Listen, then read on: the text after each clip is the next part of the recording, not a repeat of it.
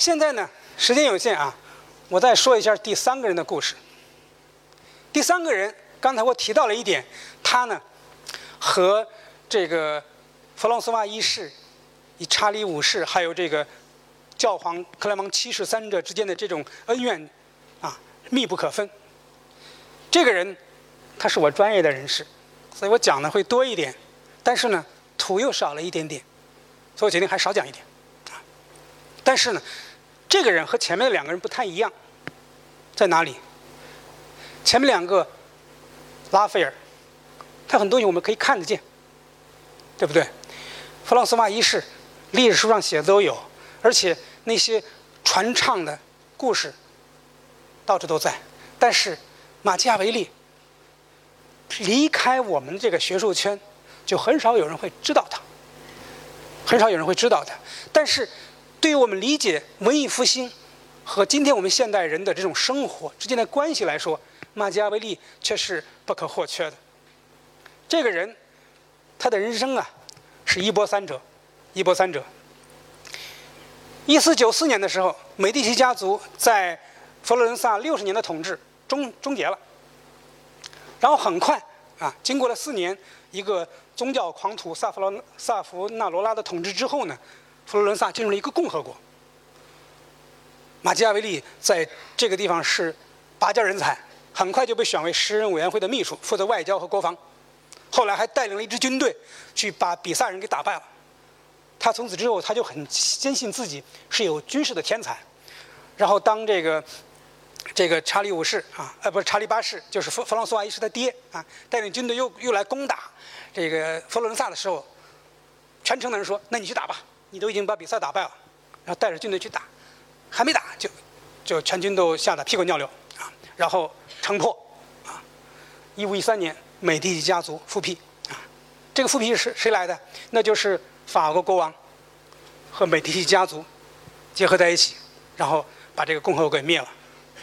所以佛罗伦萨和法国的关系很奇特，对吧？他支持美第奇家族，但是却毁了一个马基亚维利所。一生迁徙的这个共和国，然后他就丢官入狱，隐居乡间，潜心著书，写出来了。今天大家可能有同有这个这个朋友们所了解到的这个《君主论》啊，《论理为》啊，《兵法》等一系列的这个著作，还有一个话剧啊，叫《曼陀罗》。后来一五二三年的时候，这个克莱芒七世啊当选为教皇，不是他也是美第奇家族的呀，就是在美第奇家族复辟之后，他是当时。还不是教皇，就成了佛罗伦萨的这个最高统治者。后来当了教皇，这个这个马基亚维利呢，在乡间就给他写信：“用我吧，用我吧，我是人才。”类似这样的话，就有点像李白给这个给人写信是吧？这个这个要封万户侯是吧？那么一五二七年的时候，啊，呃，sorry 啊。重获启用呢，让他一五二三年让他写书，写什么佛罗伦萨史。但是，一五二七年呢，佛罗伦萨又恢复了共和国。为什么呀？我刚才讲，克莱芒七世不是被这个查理五世给关到罗马的这个塔楼上了吗？然后顺势就直接把这个佛罗伦萨给攻破了。佛罗伦萨又恢复共和国了。这共和国的元老，共和国的外交部长马加维利想：哎，我的青春又回来了。然后赶快找共和国的这些这个政府的官员们说：“用我吧。”我给大家比较形象的表达说：“用你，三姓家奴，对吧？这个庶子你都已经呃这个奴颜卑膝，向这个呃罗伦佐美第奇，向这个克莱芒七世都曾经示好，甚至是给他们写书，而且还帮他们去修建这个城墙来抵御。”这个恢复共和国的军队，你这个人怎么能用你？你就是个叛徒。所以，当年在一五一三年美第奇家族复辟的时候，他被认为是美第奇的叛徒，入狱，被拷打。一五二七年恢复共和国之后，他又被认为是共和国的叛徒，这次没有拷打他。十二天之后，他就郁郁而终，死了。但是。我想说的是，他这个人对于我们理解这个这个人，理解文艺复兴时期的这个人，太有重要性了。但首先我们要破一个什么呀？破一个大家对这个马基雅维利的一个偏见。说起这个人，就这是没有道德，就是一个，就是一个这个，完全是不顾廉耻，就是要获取权力。包括你这一生，一会儿共和派，一会儿你又是美第奇派，对吧？你到底是相信什么，支持什么？你有没有一个一以贯之的原则？有没有一个价值？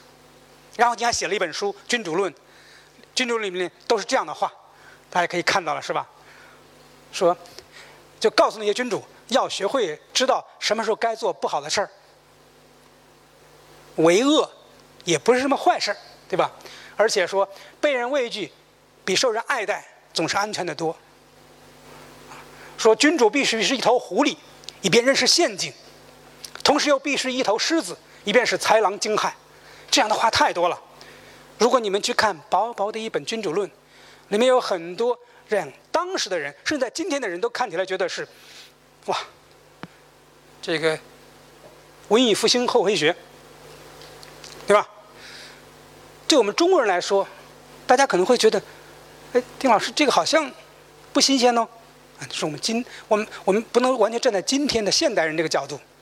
另外一个呢，我们中国人历来有这样一个实用主义的法家的这个传统。我有一位老师，当年写的就是写的是马基雅维利。和韩非子的这还有商鞅他们的一个比较，这些东西很像的，对吧？民可使知之，不可使由之，等等类似的话。但是马基雅维利，仅仅仅是这样一个形象吗？说你给我们呈现的《君主论》，告诉我他确实是这么写的。丁老师，你给我们呈现的马基雅维利的一生也是这样的，这个人就没有原则。但是我想说的是，他是一个被误读、被误读的思想家。在他的思想里面，人是很重要的地位。首先，他是一个热爱共和的政治学者，他不是一个君主的捧臭脚的高手。在他的另外一本书里面，在他的这个另外一本书叫《论李维的罗马书》里面啊，有这么几句话。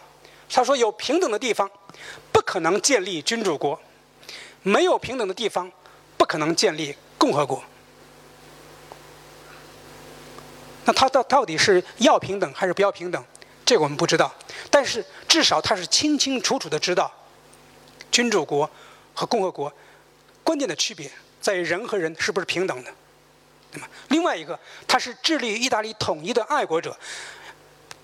查理八世也好，他的儿子弗朗索瓦一世也好，这个查理五世也好，甚至教皇也好，没有一个人想说一定要统一这个意大利。教皇也是说有我的教皇国就好了。眼看意大利要统一的时候，教皇就从背后插一刀子，哎，让罗马周围是我的地方，我可以收租啊，要不然我谁来养活这个拉斐尔？啊，他说为祖国的安全尽心尽力的人，不应当考虑正当不正当，慈悲。或残忍，值得赞扬，或者应该受屈辱、受屈辱。这些事儿，个人荣辱应当置之度外，道德标准应该放在一边，国家之上。所以后来有个词叫 s t a t s r a i s o n 就叫什么呀？叫这个，呃，这个国家理性、国家理由也好，这是一个做事、采取策略、进行选择的一个最重要的理由。啊，它不是说以神，也不是以这个道德为一个主要的标准。所以，他是一个在神意、命运和美德之间抉择的现实主义者。他说：“我们每做一个决定，sorry，这个‘每’字又打错了啊。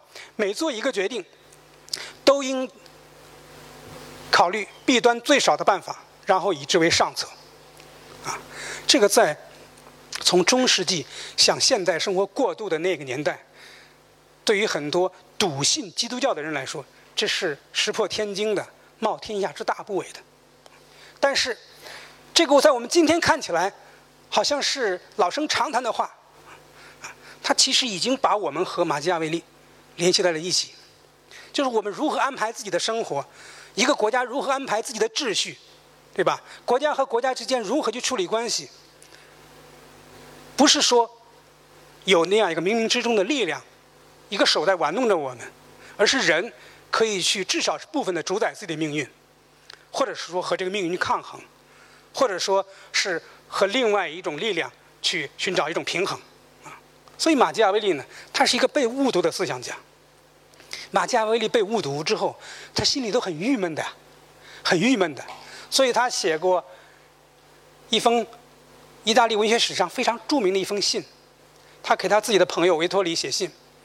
我每次看到他写这封信的时候，我都想起来中国历史上一个非常著名的人物给他的朋友写的一封信。司马迁报任安书，对吧？马基雅维利在这封信里面写的很长，前面是在讲，就是他一五一三年复辟美第奇复辟之后被打，然后入狱放回去，隐居乡间的过程。他说住在自己破瘪的这个小屋里面，其实这个小屋不小，有点像陶潜陶渊明说的是我自己的这个这个什么这个这个破破屋炉，其实都都不错，好歹是个 villa 啊，是一个独栋房子。然后这个闲极无聊，去酒馆里面跟人赌钱，然后跟人吵架，喝酒，酩酊大醉，糊里糊涂，然后回到自己的家。傍晚时候回到自己家，然后开始换上自己的华服，啊，然后坐在自己的桌前。他说：“此刻又回到古老的宫廷，他是干嘛？他是回到书桌前，他开始进入到自己和古人和历史对话的这样一个过程当中了，啊，遇见过去见过的人们。他确实他见过马克西米连一世，就是查理五世的这个爷爷，啊，见过很多重要的大人物。”他们热情地欢迎我，为我提供食物，无所拘牵的交谈，对吧？在四个小时之中，我没有感到一丝疲倦，忘却所有的烦恼。此时贫穷没有使我沮沮丧，死亡也没能让我恐惧。我融入了这些大人物的世界里。但丁说：“啊，从学习中产生的知识将永存，而其他的事不会有结果。”啊，司马迁。给他的朋友写信，写什么呀？这个韩非求琴，受难孤愤，对吧？这个，这个，这个所谓的圣贤，这个，这个，这个，这个，这个，这个叫什么呀？突突然忘了。最后最后一句话是，这个这个，此皆心有所郁结，不得通，所以述往事而知来者，对吧？就心中有郁闷的地方，打成结了，通不下来。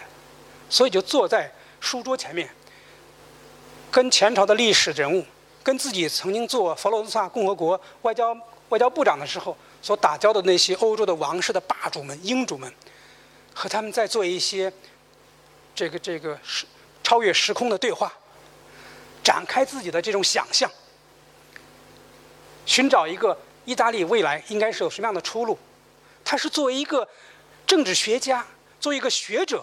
他开始发挥自己的想象力，他开始发挥自己的创造力，说告别以前一个一神教给我们传递的这样一个秩序，告别那些这个完全是这个这个没有头脑的这些这些暴君们，他们所创他们所这个进行的这种混沌的这种杀戮，意大利的出路在哪里？一个英雄的君主到底应该怎样才能够给我们带来一个统一的国家，才能够呃巩固一个？无论是君主国还是一个共和国，至少能够让它是一个安宁平和的国家。从这个意义上讲，马基雅维利写给他的友人这封信呢，被称为是意大利这个最美的一封信，最美的一篇散文啊。因为这是以情动人的。我们再看另外一段话，他写过一个一个一个话剧，马基雅维利是心高气傲的。他虽然被让人们觉得奴颜卑膝，是吧？写信啊，给这个这个这个给罗伦佐，给克莱芒七世，给那些美第奇家族的这些这些这些这个贵族们，说重新启用我吧，给共和国的大员们重新启用我吧。我有满腔的才华，我有一心的这种治国方略，不用。然后。这个作品我就不再多说了啊，这个作品就讲的是非常非常奇特的一个故事，呃，咱们有些小朋友在，我就不多讲。那么，在曼陀罗的开场白里面，马基雅维利其实呢是说出了自己的真心话，因为他知道有些人看他这部作品里面完全是藐视道德、藐视伦理的，说哪一个人敢用恶言诋毁作者，我警告你，他也懂得如何反唇相讥。最后一句话，老实说，整个意大利没有一个人他看得起。他写这部作品的时候，他他已经是失去了一切，失去了财产，失去了荣誉，失去了职位，躲在乡间破壁的这个草屋里面，对吧？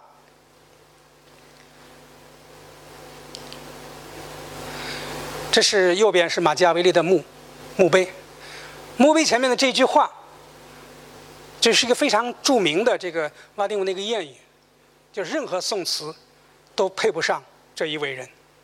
到今天，马基雅维利在意大利人的心目当中越来越重要，尤其是到了十到了这个十九世纪五十年代，意大利开始开始统一的时候，那样一个民族主义运动开始高涨的时候，马基雅维利在两三百年之前写的这些东西，开始不断的被人阅读，说文艺复兴难道给意大利带来的就只是破败吗？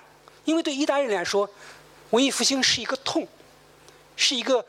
很荒诞的事情，文学和艺术达到了顶峰，这个国家四分五裂，被列强霸霸占。文艺复兴如果是一个美的，为什么给意大利人带来的是那么多的痛苦？但是马基雅维利是很多意大利人说服自己，并且是把这个文艺复兴整个这个东西给圆起来的一个很重要的一个安慰，很重要的一个安慰，就是在。在拉斐尔、在米开朗基罗、在达达芬奇，他们创造了那么多的这个璀璨的、是这个震烁古今的作品的时同时代，哪怕意大利已经到了历史最幽暗的那个年时刻，马基雅维利没有放弃对这个国家的希望。这个，无论是他展开他想象的翅膀，还是怎样，这不都是文艺复兴同样传递的这些伟大的人格吗？这是马基雅维利能够和拉斐尔和弗朗索瓦一世这几个人并排的一个非常重要一个理由。那么下面有一个结语给大家啊，这不是一个结语了，其实谈不上结语了。文艺复兴，我们刚才讲了三个人，三个伟大的人物，有的你已经知道他伟大，有的人我们今天慢慢的体会他的伟大。有的时候，我们在他的伟大之中见卑微，卑微之中又见到伟大。那么，回到这些人，回到五百年前的文艺复兴，我们看到的什么？看到的是能够连接古今，我们让我们成为一代知己的非常重要的东西在哪里？我们看到的是那些自由的、多元的个体追求，那些大胆的，甚至是肆无忌惮的。藐视现世也好，来世也好，一切神的或者人间的法律的那些勇敢，无论是拉斐尔，还是弗朗索瓦一世，还是马基雅维里，他们三个人的一生，可以说在体现这两种重要的贡献上，那就是四个字：淋漓尽致。加拿大有一个政治哲学家。叫查尔斯·泰勒，他有一本书叫《现代社会的想象》。他说呀，我们今天的现代社会生活，我们都已经是置身于其间很多年了，我们不知道它从哪儿来，但是我们习以为常。